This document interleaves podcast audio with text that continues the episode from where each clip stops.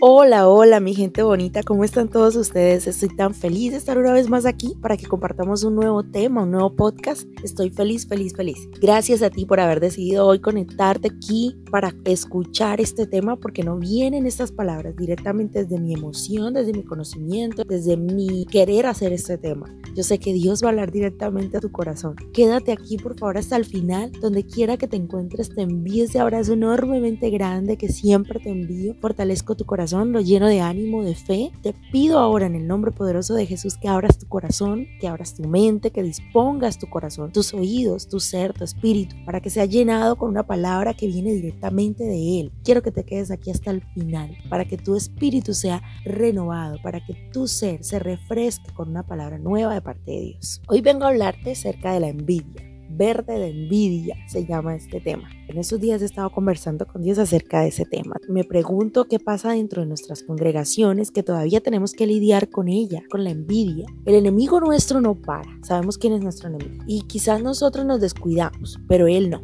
Y una de las maneras de dañarnos es a través de la envidia. Hace poquito tuve una conversación con mi mamá y en medio de esa conversación viene a mí una pregunta ¿por qué ataca la envidia? Es decir, o sea, ¿por qué surge fe si se supone que estamos orando, que estamos buscando la presencia de Dios? Y en medio de esa conversación, pues viene la respuesta directa de Dios a mi vida. Siento como Dios me dice claro, yo puedo con todo mi poder romper cadenas. Cuando Josué y su ejército enfrentaron batallas, fácilmente pude evitársela, produciendo algún malestar en el cuerpo de los que habitaban tras las murallas y provocar que murieran. Con toda tranquilidad y sin mayor esfuerzo ellos podían entrar y poseer el lugar, pero yo deseaba que pelearan, sentí que me decía Dios. Por eso precisamente le dije a Josué que se esforzara, fuera valiente que no temiera, porque yo iba a estar con él donde quiera que fuera. Dios quiere que yo pelee, como así? Poquito a poquito vamos a ir desarrollando esto. Esa es la clave, mi gente. Qué fácil no sería porque Dios estaría allí. Dios quería que pelearan, que lucharan por aquello que obviamente ya era de ellos. Mira, la tierra prometida no era solo un terreno, o sea, por decir una sola ciudad. Era un gran conjunto de pueblos a los que el pueblo de Israel, el ejército de Israel, se tendría que enfrentar. Por eso Dios les da otra promesa maravillosa. Nadie te podrá hacer frente en todos los días de tu vida. Como estuve con Moisés, estaré contigo, no te dejaré ni te desampararé. Esta palabra también te la dice Dios hoy a ti. Es decir, la victoria ya estaría asegurada, pero no sería nada fácil. Sin embargo, seguro que sí, la batalla ya estaba ganada. Cuando Dios me muestra esto de Josué y todo el tema, yo digo, sí es cierto. O sea, cuando Él le dice a Josué que se esfuerce, que sea valiente, es porque tenía que enfrentar batallas. Lo que se venía no era fácil. Nosotros ahorita queremos que todo sea fácil, no queremos pelear nada, que Dios nos lo dé así fácil y vamos a enfrentar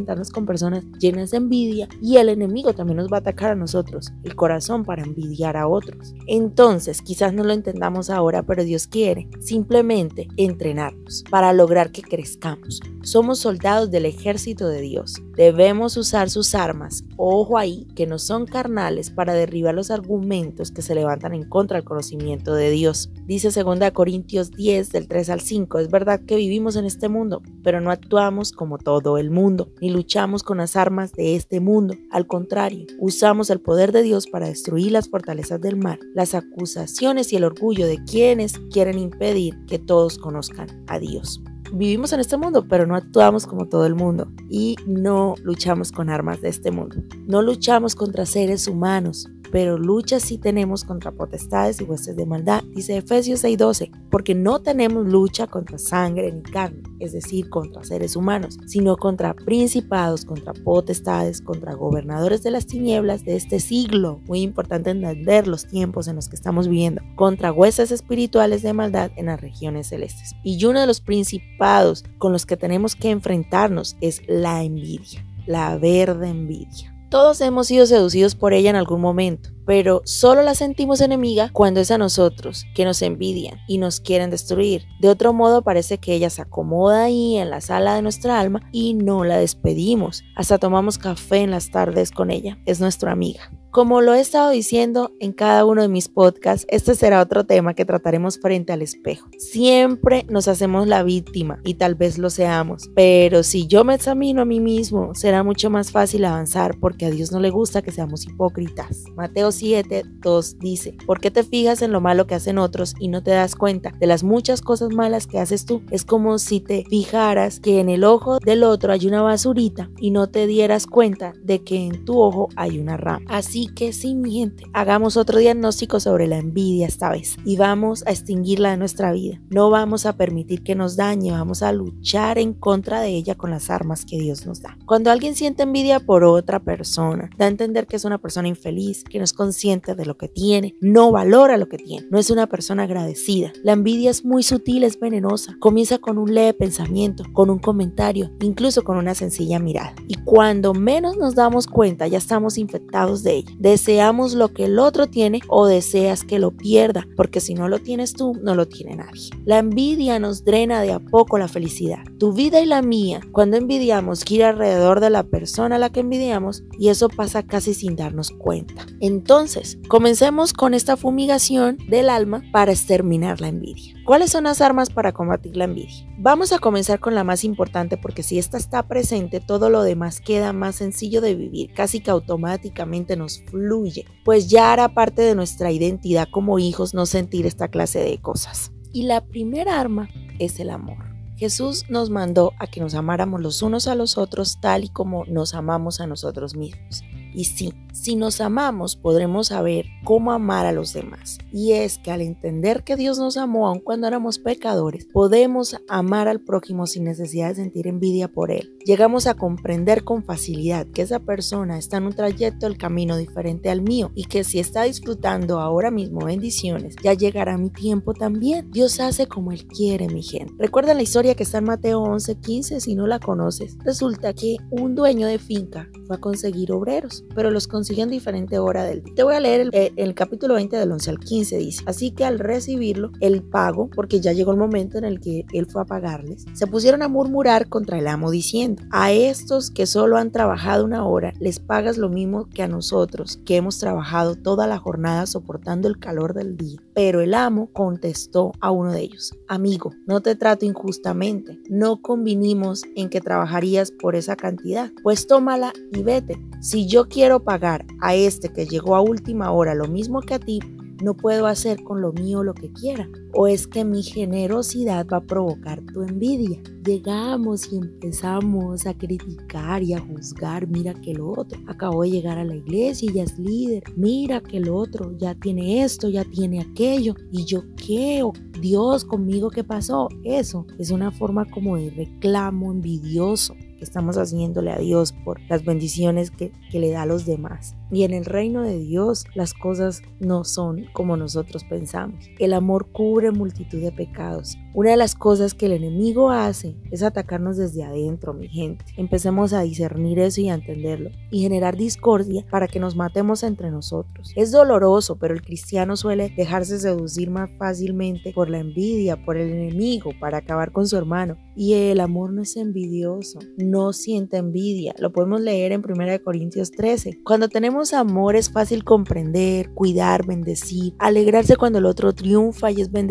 y dejar de lado la murmuración, porque esto es una familia completa. Cuando comenzamos con la envidia, vienen los celos, hacerle compañía, el chisme, la crítica y esas cosas solo traen pecado a nuestras vidas. Nosotros nos creemos tan chéveres, nos sentamos a tomar café con el hermanito, con el vecino, comenzamos a murmurar del otro. Lo que estamos haciendo es empañando nuestro camino, empañando nuestra relación con Dios. Romanos 12:21 dice, no se dejen vencer por el mal, al contrario, triunfen sobre el mal el bien. Nos habla de vencer el mal con el bien, que no nos dejemos vencer por el mal. Y una de las cosas que podemos hacer también, seguidas del amor, es la oración. Orar por la persona por la que sentimos envidia y obviamente por aquella que sepamos que nos está envidiando. Al orar, estamos derramando bendición, cuidado, favor de Dios y cobertura especial sobre esa persona. Y eso traerá bendición a nuestras vidas también. Es, una, es como una cadena de, de sucesos buenos que estamos generando alrededor nuestro, alrededor de las demás personas. No seamos,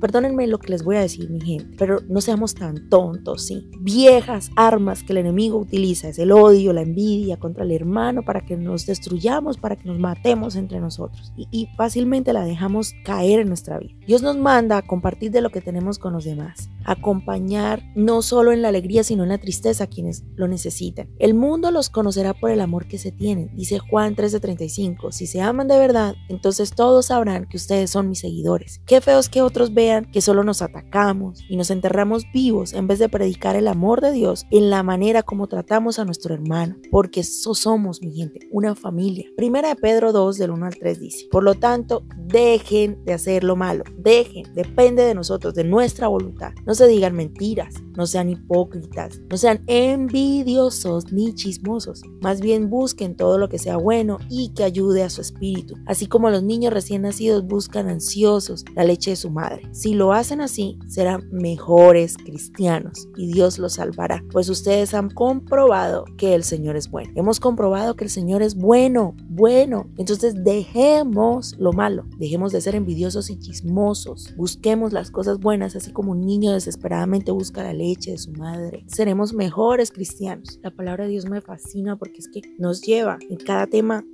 a lo que es, nos da cada llave y nosotros estamos ahí perdiendo el tiempo en cosas que no edifican. Otra de las armas que podemos utilizar, ya hablamos del amor y teniendo amor vamos a orar con amor y vamos a ayunar con amor. Esa es otra de las armas que podemos utilizar y que nos ayudará a combatir la envidia. Buscando más profundamente a Dios en intimidad, lo conocemos más y nos parecemos más a Él. Y parecerse más a Dios nos ayuda a permanecer en santidad, que no es imposible. Porque cuando conozco más a Dios, mi gente, puedo saber qué es lo que Él desea de mí, que soy su hijo. Cuando ayunamos estamos doblegando nuestra voluntad, la carne. Estamos más conectados con el cielo y menos distraídos con el ambiente que nos rodea. Nos volvemos más conscientes del entorno espiritual que siempre nos rodea, que siempre está ahí y nuestro discernimiento crece para poder entender cuándo está atacando el enemigo. Reaccionamos inmediatamente a sus ataques y podemos resistir para que huya porque estamos sometidos a Dios. Isaías 58 dice, 58 6. El ayuno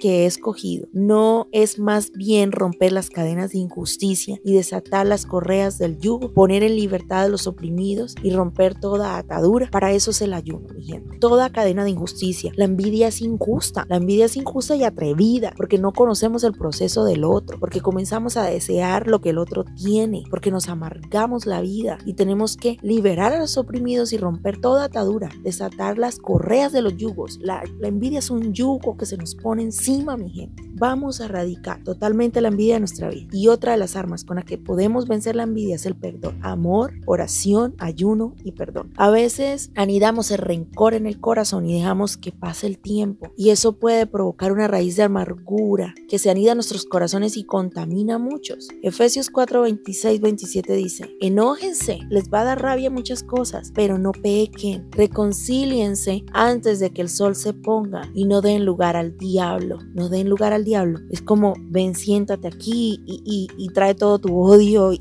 lo anidamos ahí por tiempo, por años, y para después arrancar esas raíces tan profundas. O sea, ¿qué tiene que ver el enojo? Es que nos vivimos amargando y enojando la vida con la envidia. Nos da rabia hasta la existencia de la otra persona. Sí nos da rabia hasta que exista. O sea, no, no han escuchado a esas personas que dicen, es que veo a Julián y me daña el día. Cuidadito con eso. Nos podemos enojar. Vamos y le pedimos perdón a Dios. Perdonamos desde nuestro corazón al otro. Lo bendecimos donde quiera que esté. Dios bendice su vida. Si le estás dando bendición, dale más para que pueda bendecirnos a todos alrededor. No dejemos que pasen días, horas, meses, años con el odio ahí, porque damos lugar al diablo, o sea, al que le estamos dando espacio para vivir en nuestra vida a Satanás. Cuando hay envidia, eso es lo que pasa, mi gente. No seamos hipócritas, que por andar aparentando amor y santidad es que nos pasa lo que nos pasa. Amémonos de verdad, no finjamos ese amor. Romanos 12:8 dice, no finjan amar a los demás, ámenlos de verdad, aborrezcan lo malo y aférrense a lo bueno. Así que yo hoy te invito a que ores como un guerrero de Dios que eres, tomes más en serio las estrategias que usa el enemigo, pelees y guerrees, no dejes pasar tan fácilmente esos dardos que son usados por el enemigo para acabar con nuestras vidas. Desde el alma, las emociones para enfermarnos, para cambiar el ambiente espiritual, sí, que nos rodea. Y no lo olvidemos, es real el ambiente espiritual. Con amor, con oración, con ayuno y con perdón vamos a vencer la envidia, esa verde envidia que nos carcome desde adentro. Y no olvidemos que somos una familia, mi gente, una familia en Dios. Amémonos porque el enemigo desde adentro nos contamina la vida con todas esas cosas y empezamos a criticar, a murmurar, a envidiar todo de la otra persona desde ahora, desde hoy, a partir de hoy vamos a estar más conscientes de lo que somos en Dios. Somos sus hijos y como hijos de Dios hay cosas que debemos erradicar de nuestra vida totalmente. Sí, de pronto hay alguien que nos envidia, pero examinémonos si somos nosotros los que estamos envidiando. Con amor, con oración, con ayuno y con perdón, vamos a romper esa cosa de nuestra vida, vamos a fumigarla por completo, a exterminarla de nuestra vida, porque sí se puede, depende de nosotros. Dejen toda envidia. Gracias mi gente hermosa por haber llegado hasta el final de este podcast. De verdad que te llevo en mis oraciones y te espero por acá en el próximo. Así que nada, te envío un abrazo enormemente grande. Muchos besos. Bye.